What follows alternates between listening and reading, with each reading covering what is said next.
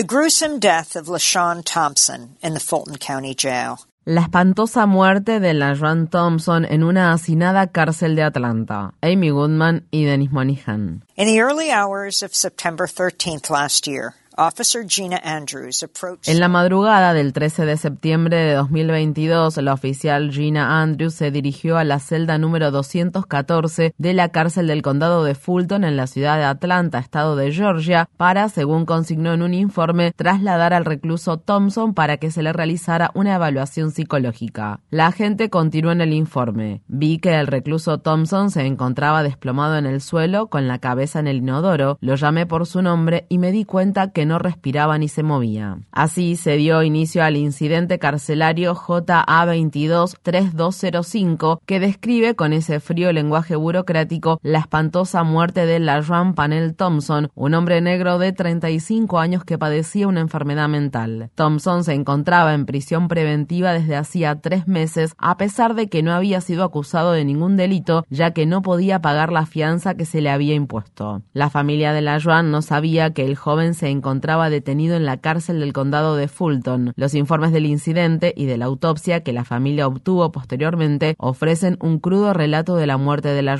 La oficial Andrews le pidió a otro empleado de la prisión que vestía un traje de protección contra materiales peligrosos que atendiera a la ya que, según reportó, el recluso Thompson estaba cubierto de heces y piojos. Los informes incluyen fotos sumamente perturbadoras que muestran a la sin vida, desnudo y acostado sobre una colchoneta en el sucio suelo de la celda. Un primer plano muestra su rostro lleno de insectos. La oficina forense del condado de Fulton escribió, el cuerpo está infestado de una enorme cantidad de pequeños insectos de 2 milímetros de largo. Michael Harper, abogado de la familia de la Ron Thompson, declaró en un comunicado, la celda en la que se encontraba el señor Thompson no era apta ni para un animal enfermo. Harper concedió una entrevista a Democracy Now! en compañía de Jenita Thompson y Brad McCrae, hermanos de la Run. Esta fue la primera vez que los hermanos hablaron con un medio de comunicación desde que dieron a conocer los espeluznantes detalles del sufrimiento y la muerte de su hermano. Brad McCrae habló sobre la decisión de la familia de hacer públicas las devastadoras fotos incluidas en el expediente.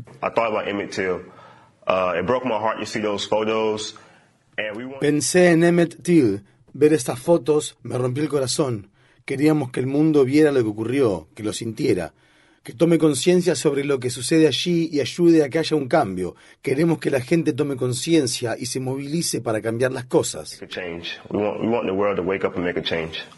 En su relato, Brad McCrae invocaba la memoria de Emmett Till, un joven afroestadounidense de 14 años que fue linchado el 28 de agosto de 1955. A Till se lo llevaron a rastras de la casa de su tío abuelo en la localidad de Manny, en el estado de Mississippi, donde su madre lo había enviado desde Chicago para pasar el verano. Unos días después, su cuerpo fue hallado en el fondo del río Tallahatchie, brutalmente golpeado y desfigurado. Estaba amarrado con alambre de púas al ventilador de una desmontadora de algodón. La madre de Emmett, Mamie Till Mobley, quería que el mundo viera lo que le habían hecho a su hijo e insistió en que Emmett recibiera un funeral de ataúd abierto. La revista Jet Magazine publicó en su portada la foto de Emmett en el ataúd, con la cabeza hinchada y deformada por los golpes. Esa imagen mostró al mundo los efectos devastadores del racismo y la brutal crueldad de la intolerancia. En su entrevista con Democracy Now!, el abogado de la familia de la Joan, Michael Harper, expresó: The jail knew that Sean Thompson had mental health issues. Las autoridades del centro penitenciario sabían desde junio de 2022 que la Young Thompson tenía problemas de salud mental. Lo metieron en un ala psiquiátrica de esa cárcel y lo abandonaron. Estuvo allí durante tres meses. Existen informes incluidos en el expediente del incidente de la muerte que indican que los oficiales estaban al tanto de que el estado de salud de la Young se estaba deteriorando y que se encontraba en una celda llena de mugre. Los agentes se quejaron a sus superiores, pero no pasó nada.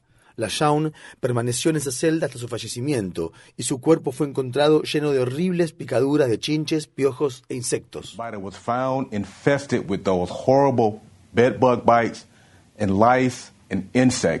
Harper continuó.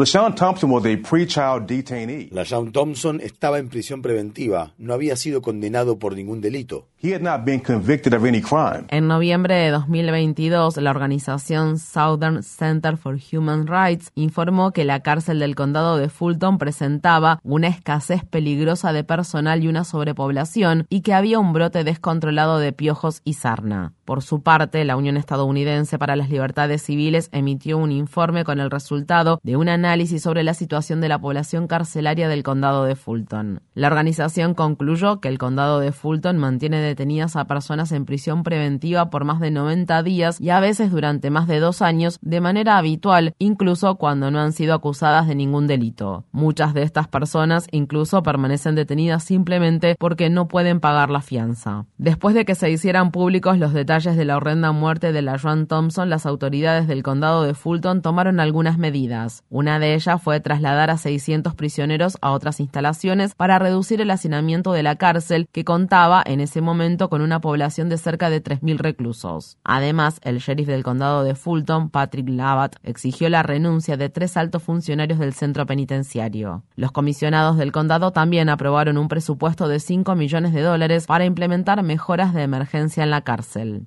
Michael Harper dijo al respecto.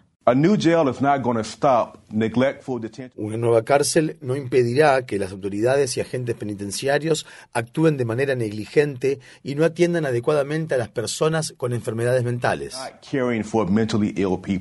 Tampoco traerá de vuelta a la Joan Thompson. Brad McRae brindó un mensaje de esperanza en memoria de su hermano.